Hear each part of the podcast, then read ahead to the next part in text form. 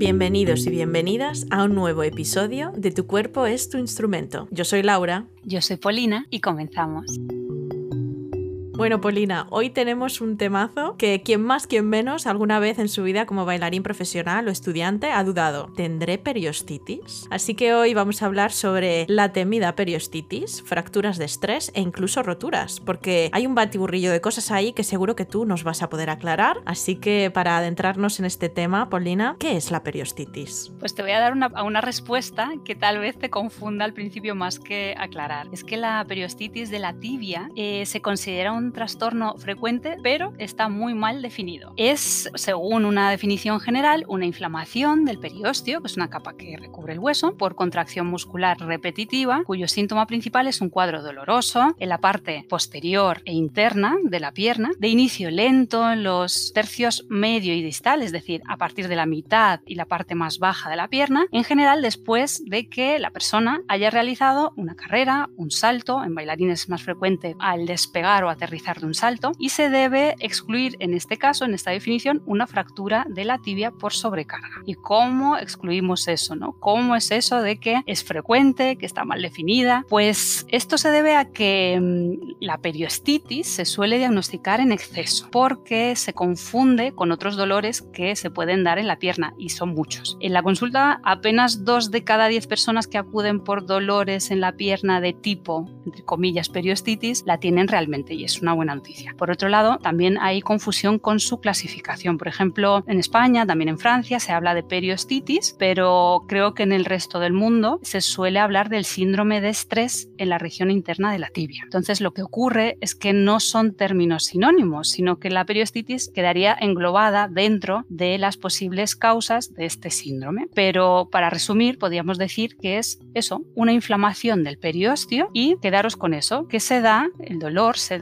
que produce dolor en la parte posterior e interna de vuestra pierna. Vale, y nos acabas de comentar que se confunde eh, habitualmente la periostitis con otras lesiones. ¿Con qué lesiones se suele confundir? Por lo general, la gente confunde la periostitis de la tibia con irritación de los músculos, por ejemplo, los que extienden el tobillo, es decir, los que hacen flex, también con dolor de los nervios de las piernas o con dolor en el músculo tibial anterior, a veces también de los extensores de los dedos o incluso del tibial posterior, de la, es otro músculo que está en nuestra pierna. Todos ellos pueden causar dolor en el tercio inferior, es decir, en la parte más baja de la cara interna de la pierna. Eso sería como una primera causa. O, de nuevo, se puede confundir con una irritación de los nervios de la pierna, que sería una segunda causa de dolor en esta zona, pero eh, esta vez relacionado, por ejemplo, con a veces con una ciática o una cruralgia, es decir, un dolor que viene de la parte superior, de la zona baja de la espalda o incluso de la zona de los glúteos y que produce un dolor reflejo en la parte de la pierna. Entonces, para saber cómo poder distinguirlo, pues ¿Qué es una verdadera periostitis? Es una inflamación, como decía antes, del periósteo, que es una parte del hueso, es como un envoltorio del hueso. Es una membrana fibrosa, blanquecina, que se adhiere y recubre los huesos, salvo en las superficies articulares, y desempeña un papel muy importante, esencial en el desarrollo y la vascularización, la vascularización que viene de la palabra del vaso, ¿no? de los vasos sanguíneos de los huesos y de la sensibilidad de los huesos también. También posee receptores para el dolor, que son terminaciones nerviosas libres. Para crear una inflamación de un hueso, hay que hacer lo que yo llamaría verdaderos méritos. Y de nuevo, eso es una buena noticia. No es tan fácil irritar el periósteo, entonces, pero tengamos cuidado. Si tienes dolor en las piernas, en todas partes excepto en los dos tercios inferiores de la cara interna de la pierna, es decir, la parte más inferior de la mitad de la pierna para abajo, lo más probable es que no tengas una periostitis. Muy buena noticia. ¿Por qué? Porque la periostitis si es verdadera, es larga y difícil de tratar y científicamente no hay mucho que haya demostrado ser evidentemente efectivo en el tratamiento. Pero no os preocupéis, hay soluciones y ante todo comencemos por escuchar al cuerpo y tratar el dolor de forma, de forma correcta.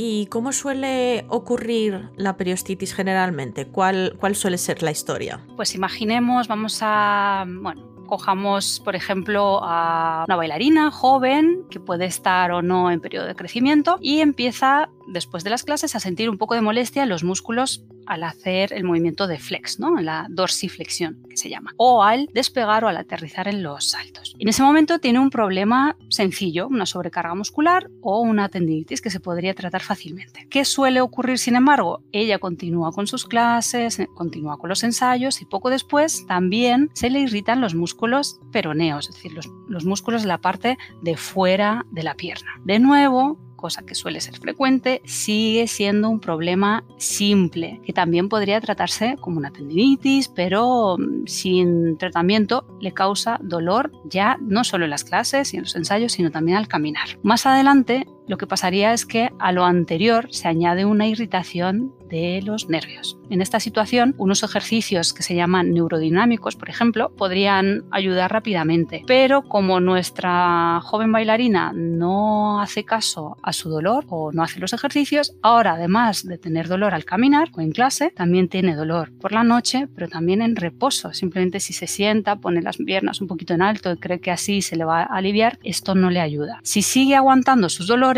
se establece un patrón de dolor que llamamos completo, es decir, un patrón de dolor que además ya conduce a un daño del tejido que ya es real, que ya es visible, además si se hace una, prueba de imagen. Y en este punto se puede desencadenar una verdadera periostitis. Ya veis que es un proceso largo y sobre todo eh, llegamos a este estadio final cuando ignoramos o intentamos acallar los síntomas, las señales que nos lanza el cuerpo. La evolución suele ser por ejemplo, em, en cuanto al dolor, según en qué fase estemos, de media, si estamos en esa fase inicial de tendinitis, puede durar de tres días, fijaros, a tres meses. Si es ya eh, una irritación de los nervios, lo que hemos alcanzado, podemos pasar de varios minutos a un año y medio de dolor. Y si ya pasamos, seguimos ignorando los síntomas, no hacemos, no ponemos ningún remedio, no hacemos nada por por mejorar el estado, no cambiamos nada en nuestra rutina, podríamos llegar a la rotura Em, del músculo tibial anterior, en algunos casos una fractura y en combinación con la periostitis. Y de nuevo aquí pasaríamos de una duración del dolor que podría ir desde los tres meses hasta los tres años. Entonces no os quiero asustar, lo que sí em, quiero recalcar es que no importa qué etiqueta le pongamos al dolor, pero sí importa que escuchemos al cuerpo. En cada una de las etapas la evolución podría ser muy favorable y rápida. Al contrario, si perseveramos como si nada, perseveramos en el mal sentido, vamos a complicar las cosas y a tener una lesión de muy larga duración.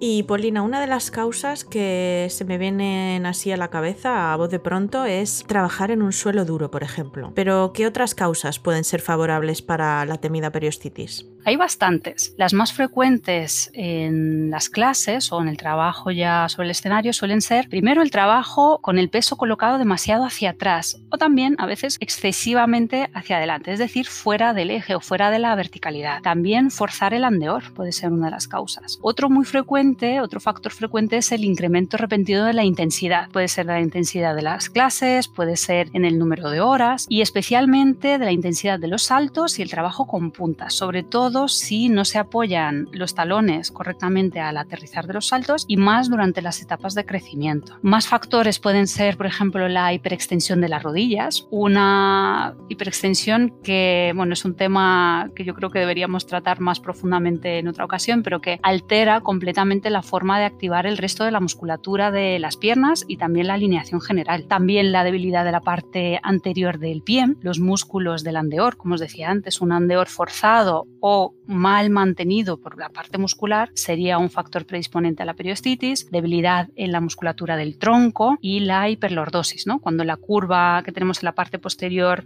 eh, de la espalda, en la parte baja de la espalda, se acentúa. Y también, por ejemplo, un suelo duro, como has mencionado tú antes, y un escenario inclinado. 嗯 Vaya, lo del escenario inclinado me ha sorprendido. Se me ocurre, ¿existe algún estudio sobre si antiguamente, al haber más escenarios inclinados, abundaba más este tipo de lesión? Es una buena pregunta, aunque hay bastantes estudios sobre el tema de los escenarios inclinados, sobre cómo afectan o influyen en las lesiones de los bailarines. En ellos no hacen referencia expresamente a la incidencia de periostitis, a la frecuencia con que ocurre una periostitis hace años en comparación con lo que os sucede ahora o en función de como una comparativa entre bailar sobre escenario inclinado o no, sí coinciden todos estos estudios en que, no en sus conclusiones, pero que sí puede ocurrir que las variables biomecánicas que se relacionan con un mayor riesgo de lesión en bailarines aumentan con la inclinación del suelo. Por ejemplo, aumenta el valgo de la rodilla. El valgo es cuando la rodilla se desvía, ¿no? la alineación de la rodilla hacia la línea media del cuerpo, como si imaginaros que la forma de X, ¿verdad? Que cuando las rodillas están más cerca de la línea imaginaria que divide el cuerpo. Pues ese valgo aumenta cuando se aterriza, por ejemplo, de los saltos en un escenario inclinado. Y también aumenta la, digamos, rigidez o disminuye, por decirlo de otra manera, la flexión dorsal, es decir, el flex del tobillo al caer del aterrizaje, con lo cual la amortiguación es peor, incluso aún apoyando los talones, y hay más predisposición a sufrir inflamación del periósteo o de los tendones, como decíamos antes, las fases previas a una periostitis. Y ahora la pregunta del millón. ¿Cómo lo tratamos? Bueno, imagino que también dependerá un poco ¿no? del grado, como hemos estado escuchando, y del momento en el que nos encontremos, pero ¿se recomienda parar por completo o cómo podemos superar esta lesión? ¿Son buenos los baños de hielo, por ejemplo, para este tipo de lesión? ¿no? Porque creo que en Instagram eh, se ve mucho como los bailarines sumergen las piernas en cubos de hielo. Eh, no sé si esto es recomendable o no. Bien, el hielo ayuda, el hielo ayuda, pero la base del tratamiento, lo principal es el manejo de lo que llamamos estrés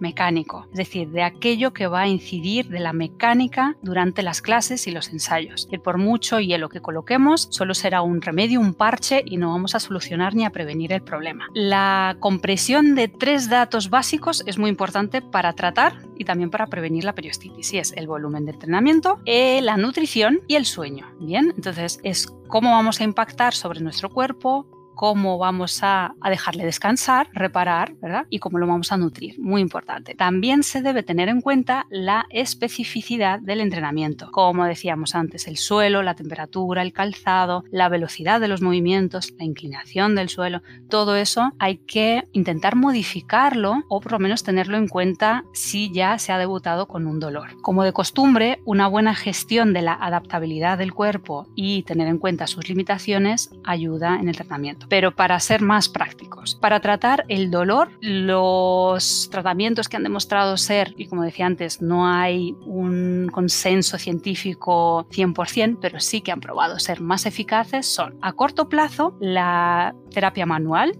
mediante masoterapia, es decir, masajes, los estiramientos para el dolor muscular. A corto y largo plazo hablaríamos, o más bien medio plazo, de la neurodinamia, es decir, los, eh, los ejercicios de movilización eh, neural de la pierna. Y a largo plazo es muy importante incluir la potenciación muscular. Y aquí podemos acordarnos de cuando hablamos del entrenamiento cruzado. El, el trabajo de la fuerza es siempre muy importante. Tanto para el daño de los tendones, como decíamos antes, ¿no? que sería una primera etapa, como para el segundo estadio, que sería el daño de los nervios, el mejor tratamiento, aunque os parezca mentira, es el movimiento. Sin embargo, si ya estamos en una verdadera periostitis, es imprescindible parar. Entonces, a la pregunta de antes, entonces, ¿cómo hay que abordarlo? Si es una verdadera periostitis, hay que tener reposo obligatoriamente. Me surge una duda, porque es verdad que trabajando con profesionales o en mi etapa como bailarina he visto casos de periostitis. Quizá no en demasía, pero donde creo que he visto más es en la escuela. No sé si tiene algo que ver con que los cuerpos de los jóvenes bailarines están en desarrollo y que por esta razón tengan una mayor predisposición a este tipo de lesión.